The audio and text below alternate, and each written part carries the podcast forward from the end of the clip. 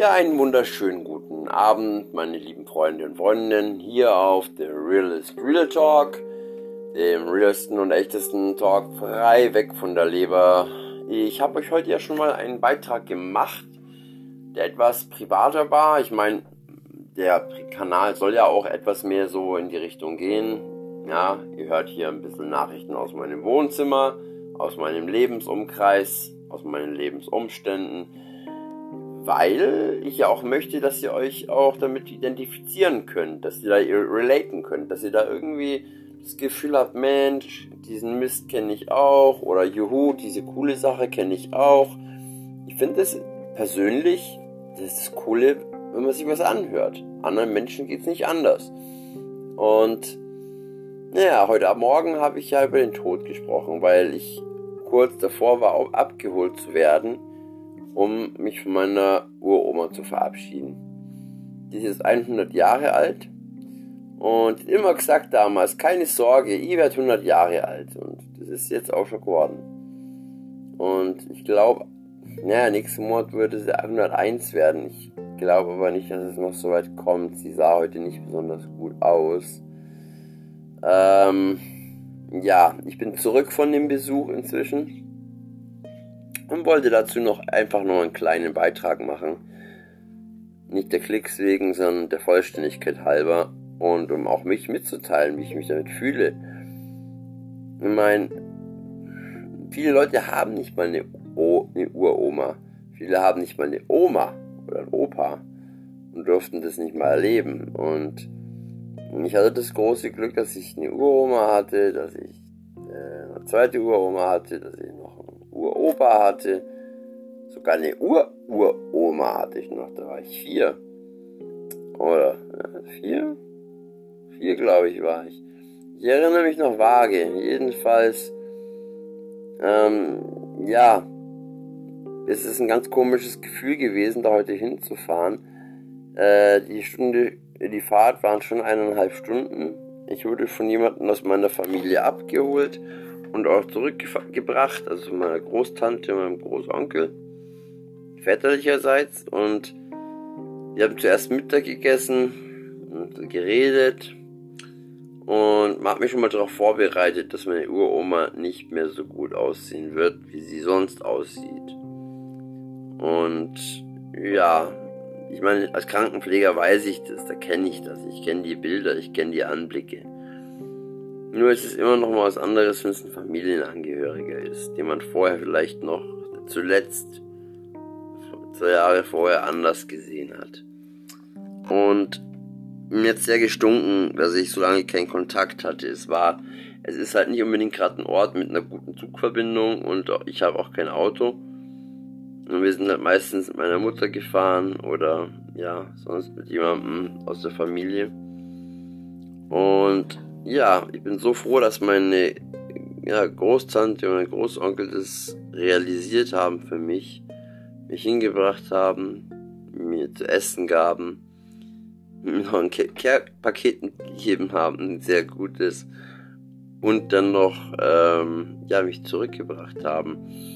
Am Altenheim selbst war es dann so, ich bin ja voll durchgeimpft, nur habe ich die zwei Zettel in meiner Tasche, die ich eigentlich mal mitführe, nicht dabei gehabt, in denen dringend steht, dass ich durchgeimpft bin. Und einen Impfpass habe ich schon seit Jahren verloren. Einen Impfpass habe ich schon lange keinen mehr. Und da habe ich gesehen, bei 10,10 Euro kann man sich das bei der Apotheke machen lassen, aber das Geld habe ich einfach nicht gerade. Und naja, jedenfalls hieß es dann erstmal, ich kann meine Oma, Uroma nicht besuchen gehen. Das hat mich schon mal sehr geknickt. Und ich gesagt, ich wollte nur Tschüss sagen. Naja, eine andere Schwester, die etwas freundlicher war, hat gesagt, komm ins mit. Und ich habe gesagt, ich bezahle den Test auch. Ich habe nämlich testet. Und dann haben sie mich an Test, so ein Testfenster äh, geholt und in meinen Nasenrachenraum gefahren und haben da Abstrich gemacht, 15 Minuten gewartet und dann hatte ich ein Testergebnis. Ich konnte rein. Also schon mal sehr gut, sehr positiv. Das heißt, ich konnte auf jeden Fall zu ihr. Ich wurde zu ihr geführt ins Zimmer und hat gesagt, Frau so und so. Ja, man aufwachen, sie haben, sie haben Besuch. Und lag, lag sie dort mit, offenen Augen. Ja. Hat mich gesehen, hat, hat mich gesehen, hat weit, weite, weit offene Augen gehabt. Und ähm, ich weiß nicht, ob sie mich erkannt hat. Ich habe das Bild, das ich eine Woche vorher geschickt habe, habe ich genommen und habe den Mundschutz runtergezogen und das Bild nebeneinander gehalten, ist ihr gezeigt und gesagt, schau her mal her, ich, ich, ich bin's dein Urenkel, ich bin's der Tobias. Dann hat sie ein bisschen lächeln müssen. Also ich glaube, ein bisschen was hat da irgendwie in ihr schon gesagt, ja, wir gehören zusammen. Wir haben sehr viel Stille gehabt, sehr viel private Stille. Ich habe den Kopf gehalten, die Sie konnte die Augen schließen währenddessen, aber also ich genießen lassen ein bisschen und es hat mir gut getan, dass es ihr gut tut, dass sie genießt, dass sie genießen kann, dass sie genussfähig ist. Man sagt ja, alte Menschen hätten einen sogenannten Hauthunger. Das klingt immer ekelhaft, aber also die brauchen Berührung, heißt es. Und möchten gerne Berührung, weil sie so wenig haben.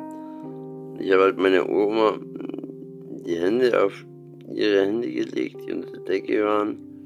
Später aber auch mal probiert, ob es das zulässt, ob das für sie in Ordnung ist, wenn ich die Hände Pussy auf die Backe gebe. Ich weiß, es ist nicht das Richtige, in Corona-Zeiten.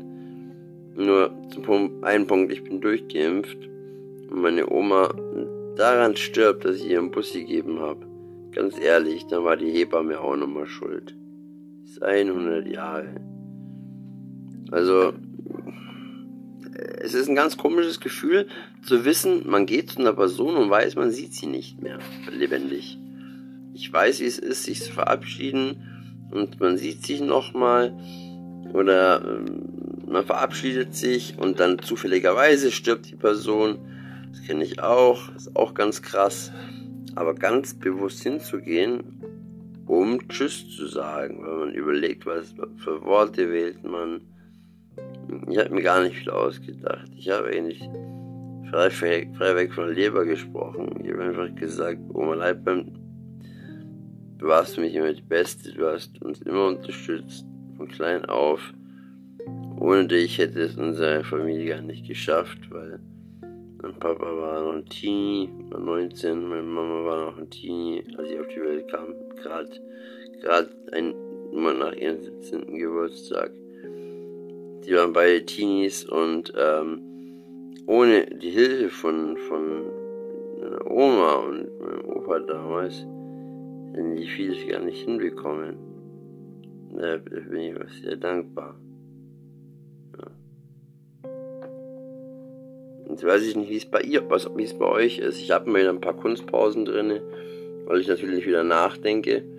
Das ist ein bisschen anders als sonst in meinen Beiträgen, aber es ist doch ein ernstes Thema und ja, vielleicht musste man da auch gar nicht so viel drüber reden.